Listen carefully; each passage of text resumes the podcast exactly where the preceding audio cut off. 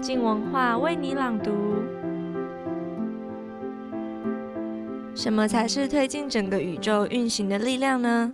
是演化论，是时间，还是热力学？从物种的演化和科学家的世界观，王大环的科普专栏也融合了人文的诗词跟关怀，最后探讨到人的存在究竟是为了什么？又有什么才是真正会留下的呢？一起听听他的这篇专栏，道通天地有形外。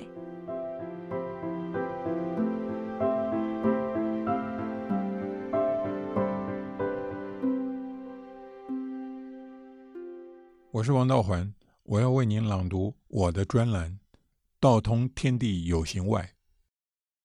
一八八三年三月十四日下午，马克思在伦敦去世。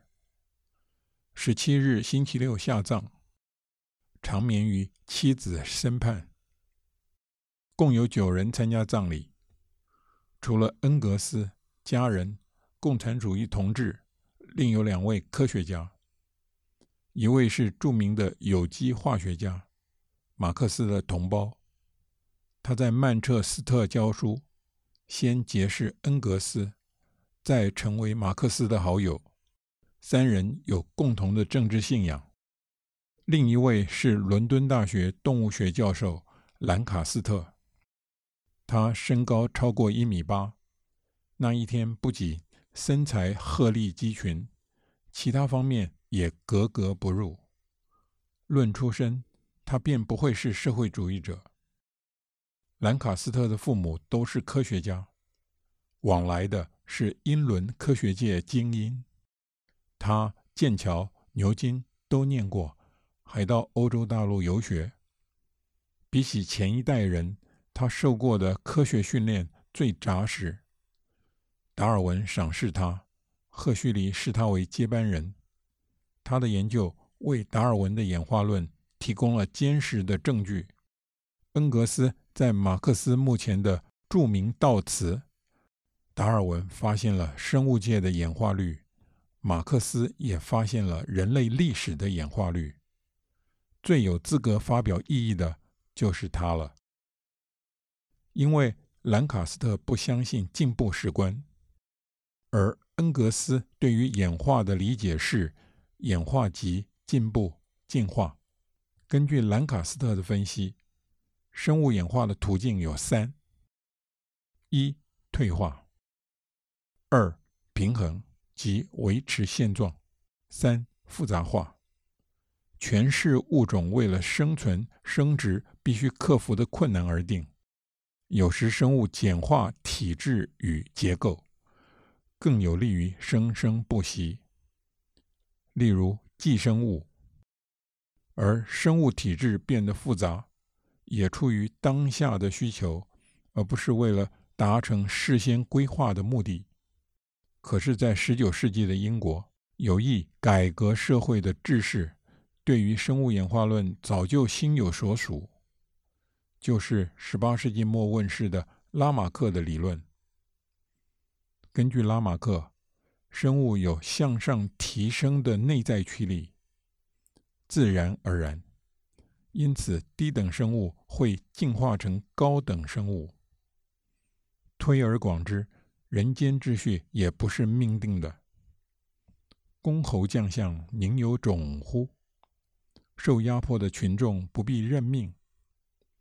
可见恩格斯的论点根本是老梗，了无新意。更糟的是，穿凿附会。一直到二十世纪上半叶，苏联仍然鼓吹以拉马克机制为基础的进化论，造成学术农业的灾难。此是后话。事实上，达尔文的演化论才是彻头彻尾的唯物论，不依赖生命驱力之类的玄学概念。达尔文反而令有识之士开始忧虑种族退化的可能，结果激起了以优生为核心的研究、社会动员以及立法。到了二十世纪初。欧美许多国家都通过了优生法案，例如强制精神病患绝育。二次世界大战期间纳粹的作为，更将 eugenics 中译优生变成了脏字眼。不过，在这个思潮中，还是有人成功地结合了种族退化与社会主义理想，敲响警钟，发聋振聩。例如，刚出道的小说家威尔斯。话说，一八九五年五月底。威尔斯的《时间机器》连载完毕出版，他送了一本给赫胥黎，并附上短简说明。这书的主题是“安全带来退化”，是我花了时间研读生物学的成果。我曾是你的学生。原来在小说里，时间旅行者乘坐时间机器到了八十万年之后的世界。发现人已经演化成两个族类：埃洛伊与莫拉克，分别代表资本家与劳工。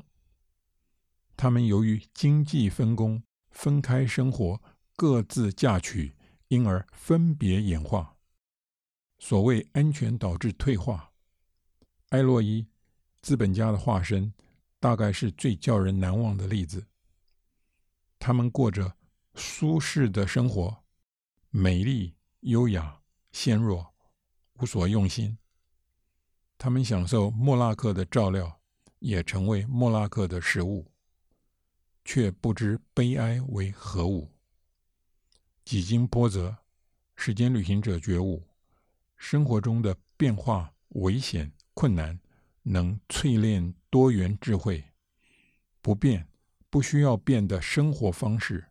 不需要智慧，顺着这个逻辑，人类一旦建立舒适安逸的社会，过着一成不变的生活，就无意走上自杀之路。这与赫胥黎、兰卡斯特的看法若合符节。威尔斯上过两人的课，与兰卡斯特结成好友。即便如此，他们两人对威尔斯创造的情节也会。啧啧称奇吧。不过，赫胥黎一个月之后就过世了，我们甚至不知道他读了小说没有。要是赫胥黎读过，说不定他更感兴趣的是《时间旅行者》的第二个冒险，因为时间机器并不只是对于社会现状的社会主义评论，它还有一个主题：世界末日。话说，时间旅行者。逃脱莫拉克的围攻，到了三千万年之后的世界，发现自己站在荒凉的海滩上。太阳暗淡，大部分生物已灭绝，哪里知道却发生了日食，黑暗迅速降临，冷风再度刮起，飞舞在空中的雪花越来越多，海边细浪低吟。除了这些无生命的声音，世界一片寂静，寂静，那种沉滞难以描述。在我们的生活里，人声、羊灭、鸟叫、虫鸣交织成的背景全没了，天空越来越暗黑，眼前盘旋飘舞的雪花更密，空气愈加凛冽刺骨。最后，远处的白色山头，一个又一个被黑暗迅速吞噬。微风变强，呜咽起来。我看见日食的中央黑色石影朝我扫来。有那么一刻，天上只有苍白的星星，此外蒙昧不清，天空一片漆黑。这一末日景象。是以热力学推论出来的，赫胥黎知之甚详。他在一八八八年便写道：“把演化当成朝向完美的恒定趋势是错的。生物会不断为适应新环境而变化，这是必然的。但是生物演变的趋势取决于环境变化的性质，生物可能因而退化。”或是因而进步。物理学者告诉我们，地球过去是一团熔岩，正逐渐冷却，太阳也一样。要是这是真的，那么迟早有一日，演化就是适应永恒的冬天，所有的生物都会死亡，只剩下低等简单的生物，如细藻与圆球藻。地球过去太热，只有最低等的生物生存得了。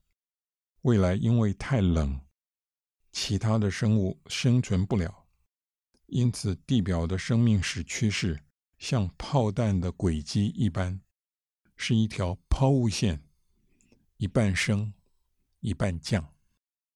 热力学提醒我们，宇宙的运行的确可以类比为时钟，只是要记住，时钟不是永动机。问题在。人类研机穷理，终于发现生物演化、宇宙运行，甚至改造社会之理，不愧为万物之灵。然后呢？虚空的虚空，凡事都是虚空。果真如此，艾洛伊与莫拉克的预言也没有着落了。如果我们的行动无法改变终局，我们的存在有何意义？那才是令人难以忍受的存在之轻吧。未来不可知，奋斗且向前。这是桂冠诗人戴尼生的诗句。两年前，赫胥黎用以自勉勉人。好一位清教徒。不过，在步入死印幽谷之际，纵浪大化中，不喜亦不惧，是不是更洒脱呢？